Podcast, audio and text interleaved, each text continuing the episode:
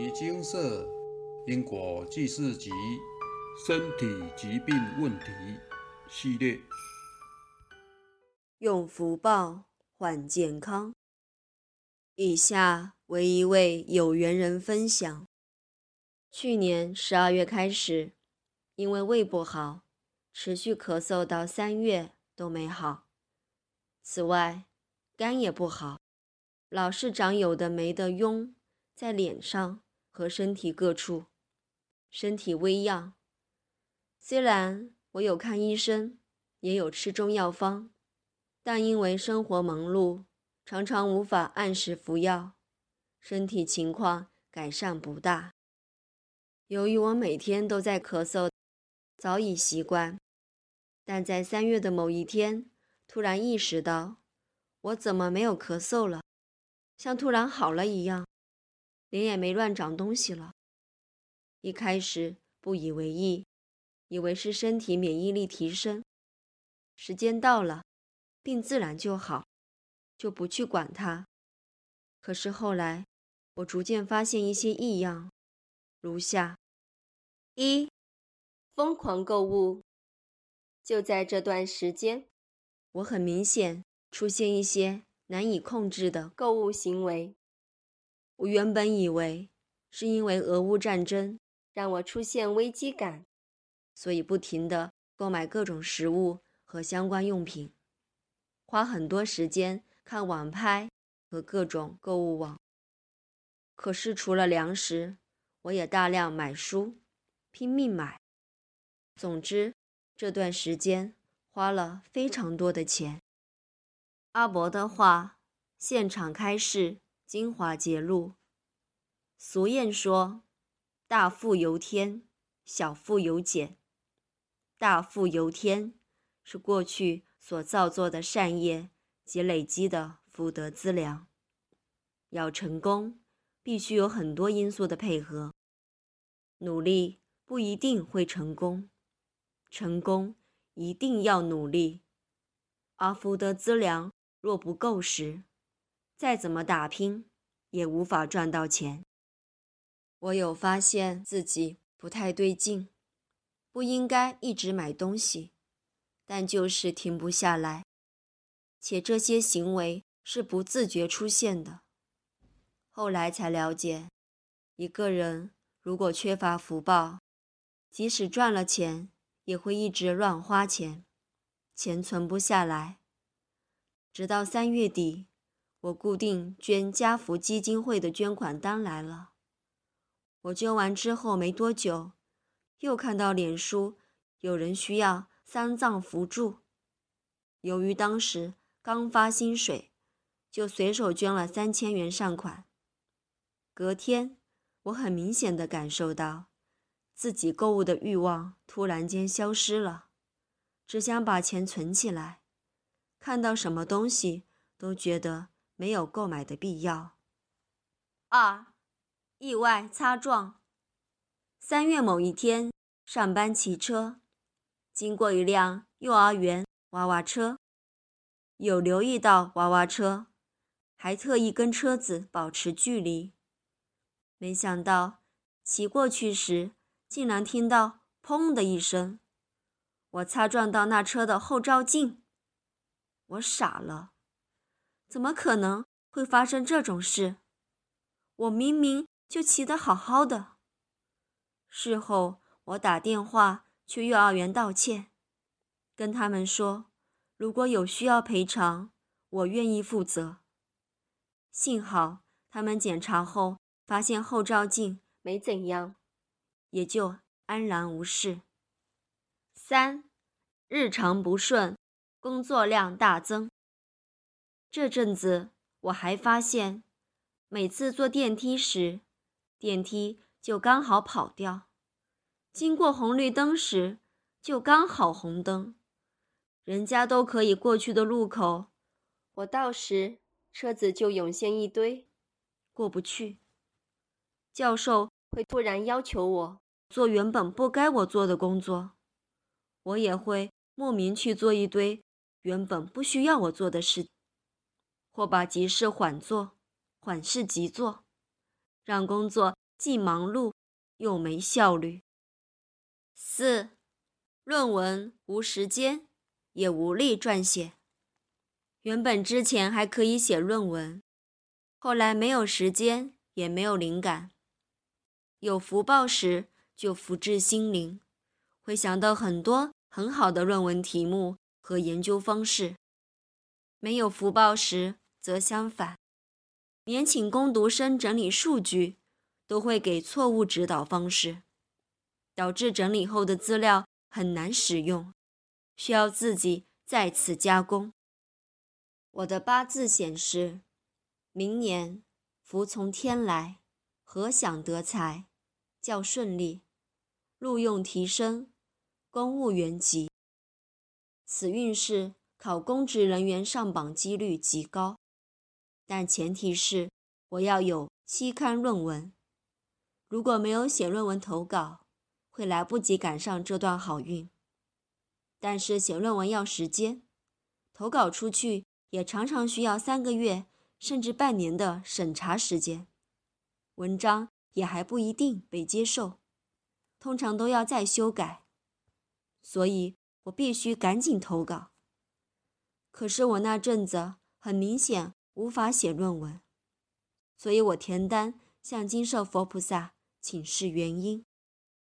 请示：近来一直无法撰写期刊论文，请示是否有干扰，还是福报不足？佛菩萨慈悲开示：没有干扰，本身福德资粮不足所致，需诚心念诵六祖坛经七百遍，待持诵完毕，来信专案回向。补本身福德资粮，此事要天也要人，自己也需努力，方可达成。看到这个开示的经文数，我当下呆住了。六祖坛经七百遍，这是多大缺口啊！我有欠那么多福报吗？我平常都有行善布施啊。我想了超多自己福报不足的原因。反省自我待人处事上的过失，怀疑自己被抽福报，胡思乱想，可能是谁谁谁造成的。这些妄想都会造成黑气增生。最后，我决定停止各种不必要的联想，直接请示原因。我，我每月至少才布施五千元，也有自费发经书。编文章、制图卡、分享因果故事，上个月还布施一笔不少的善款，救济鳏寡孤独。为何我会那么缺乏福报，要念六祖坛经七百遍？我知道自己原本胃不好，一直咳嗽，还有肝出问题，不停长痈。可是后来三月突然好了，不知道福报不足。是否跟这有关系？还是我被抽福报了？开示是佛菩萨的帮忙与考验。我考验，我不是很懂这个意思。开示借由补福德资粮来提升自己的运程，没有大量补足，所求就只擦身而过。这些都是磨练心性的过程。我，意思是，我需要更多的福德资粮，才能考上教职，不会每次都落榜。开示，非仅如此，所求皆如是。以上的结论就是，阿伯的话，现场开示精华揭露，身体疾病有百分之九十九点九，都是业力所造成，有私报。也有公报，公报系写在八字里，是上天的惩罚；私报系当初伤害对方，对方来讨报时，使自己磁场乱，生活不如意，或身体病痛。一是佛菩萨的帮忙，我的健康状况才能改善，但这是有代价的。人之所以会生病，都是业力，我的身体欠健康，应是公报，已写在八字内，算命算得出来，所以时间到了就会生病。如果要恢复健康，就需要拿福报来换。二，因为用福报换健康，所以我缺福德资粮，生活上发生各种不如己愿的事，但这同时也是磨练心性的考验。三，佛菩萨开示欠缺的福德资粮，并非我真的缺那么大，而是当我真的补足了那么多的福报，工作才不会一直出现各种杂事磨难，我才能有灵感写论文，投稿才会上，上了才能拿去应征教职，应征了才会顺利考上。佛菩萨慈悲，开示。要我念六祖坛经补福报，一方面可以增加我的福报，另一方面也可以增长我的智慧，以减少不停犯错、削减福报的问题。我后来评估，还是念六祖坛经补福报比较划算。捐款转功德虽然看似方便，但我已到了需要购屋置厂定居的年纪。必须存钱买房子，加上我平常已有固定的捐款布施，就决定不要用额外捐款来处理福德资粮不足的问题。最后想想，虽然因为用福报换健康，让自己有一阵子诸事不顺，但如果不是佛菩萨帮忙，世间哪有这种不吃药、不打针、不开刀？肝和胃的健康问题就自然痊愈，这等好事。也幸好我平常固定行善布施，时间到了就会收到提醒我要对社会回馈的捐款单，才能在很短的时间恢复到一般生活水准。这说明了福报对人的影响真的很深。另外，分享福报和外貌间的关系。之前我曾看过金社一篇分享文，说捐款布施会变漂亮，我还不是挺相信的。但这阵子观察自己没福报和捐款后有福报的样子，长相真的有差。前阵子也有一篇分享文说，耳垂厚薄代表福报。我刻意摸了摸自己的耳垂。没福报时，耳垂有够单薄；有福报时，真的变厚有肉了。原来人的各种运势、形式、作为，乃至思考、灵感和外观，都跟福报息息相关。写这篇文章是希望鼓励运势不佳的人，可以努力念经，补足福报。运势真的会有显著改善。每天多念一两部经文，就会逐渐察觉到生活渐入佳境，也能在无形中增加自己的智慧。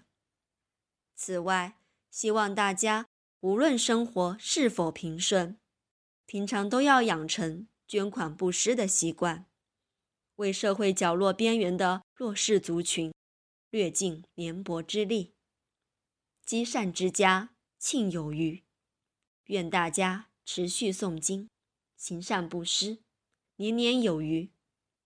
南无大慈大悲观世音菩萨摩诃萨。分享完毕。人生的食衣住行，样样都离不开钱。银行账户里的钱是看得见的福报，另外。还有一个隐形的账户，里面存的便是我们常说的福德资粮。世间财只能在世间用，对于即将出现的人生危机，如疾病、灾厄、车祸等等，金钱无法买到健康与平安，但透过金钱行善布施，将世间财。转为无形的福德资粮，人们就有可能从即将发生的诸多危机里平安脱困，大事化小，小事化无。需特别注意的是，满满的福德资粮在业障面前毫无用武之地，除非平时有在利益天下苍生，如文中师姐一般，每个月固定行善布施，捐款慈善单位，持续关注需要帮助的弱势族群，自费发经书、编文章、制图卡，分享因果故事。为世人广传佛法，让世人明白凡事都有因果，劝导世人诸恶莫作，众善奉行，要严以律己，宽以待人，为社会营造善良的风气，让善的力量持续不断循环。佛助自助者，人必先自助，才能得天助。以上种种自发性的善行，没有刻意经由宣传，但其实上天与佛菩萨都知道。因此，在需要稍微出手帮忙的时候，佛菩萨会不经意的帮忙，将当事人身上的功德做调拨，让人适时的避开可能面临的身体状况或其他意外。公布唐捐，上天。对每个人都很公平，不是因为佛菩萨特别偏心、特别照顾修行人，一切还是照因果走。有种下善因，收获善果是必然。佛菩萨只是居中做协调，让我们先暂时渡过难关，眼前不那么痛苦。但欠人多少就该还多少，功与过。无法相抵，因果业障的消除，还是得寻求正法途径。因果债，功德还。从自身的言行做起，克己复礼，除了能守住福报，不会快速流失外，也是为家人做好榜样，让家人能起而效法，让社会氛围越来越平静祥和。惜物。惜缘、惜福、守清规、戒律，不只是修行人的事。人的放荡天性，若不加约束，便如尘埃般随境四处飘荡，生是非，惹祸端。从小偷、小盗、小偏、小邪，危害家庭、社会，到国将不国，根源都是世人。不重视自身的一言一行，看清伦常道德，不持戒，犯戒引起。阿伯的话，现场开示精华揭露：黑气与魔性只是助长的因子，但无法决定你的人生方向，会有诸多干扰，所遇非人。皆由自己往昔所造的贪嗔痴业所招感，怨不得天，尤不得人。这一连串的不幸，都是自己的心有缺陷，习性不端正所导致的内忧与外患。要解套，就要痛定思痛，每日忏悔，并有决心，努力诵经转心性。外在行为的布施。都是解决外患，只能治标不治本。一切恶业的产生，还是源于我们的心有缺陷，我们的心性不够光明，习性不够端正。因此，佛菩萨针对我们染污的心性，对症下药，开示我们需念诵《金刚经》《药师经》《地藏经》《六祖坛经》。等大圣经典，当心识的污点被彻底洗涤干净，内忧彻底根除，心性才能安定。好的习性养成后，即使以后经过隔音之谜，依然能帮助我们在未来世持续走在正道，行为严谨，持守戒律，不会因外境变化随波逐流，抛弃本心。行善累积福报，诵经提升心性，内忧与外患双管齐下，人生才能福慧具足，越来越圆满。南无大愿地藏王菩萨。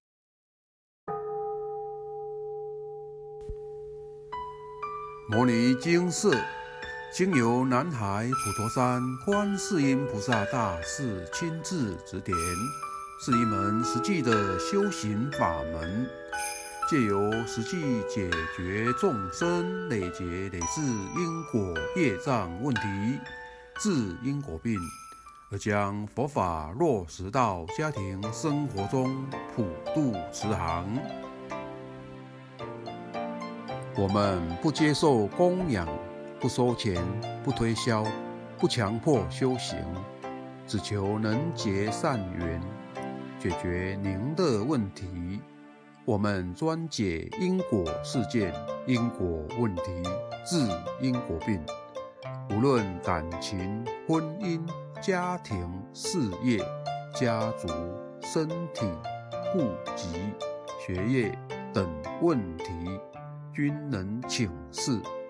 有医生看到没医生，有神问到没神者，不妨一试。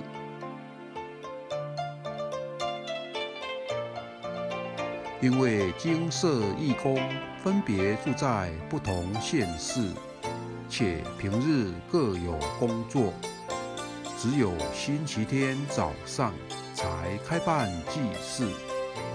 现场请示：台湾彰化县西周乡朝阳村陆军路一段两百七十一号。